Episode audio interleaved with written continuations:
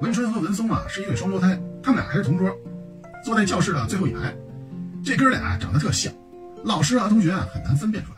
不过呀，文松戴眼镜，文春不戴。有一个学期呢，刚开学的时候呢，上物理课，这物理老师呢是新换来的一个老师，孙老师。那堂课呢，老师呢就讲惯性知识。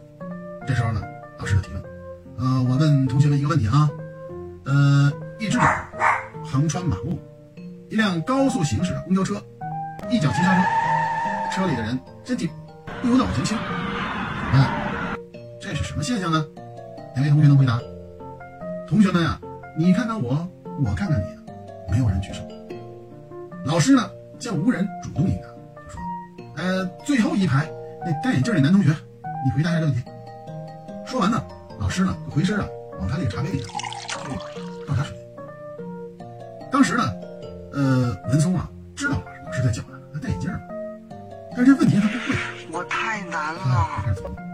说时迟，那时快，他趁老师刚管事的时候，又麻利的就把自己的眼镜摘下来戴在文春的脸上。哦吼，这是文春呢，这一愣，没反应。老师呢，正好刚转过身来了，说：“哎，最后一排那个戴眼镜男同学站起来，你回答问题。”文春呢，特不情愿这是一个很常见的现象。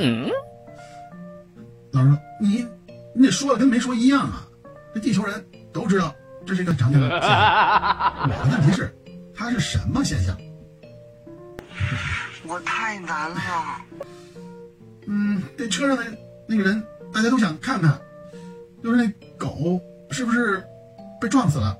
这是一个呃凑热闹的现象。哎呦我去！教室里爆发出一阵浪声，老师终于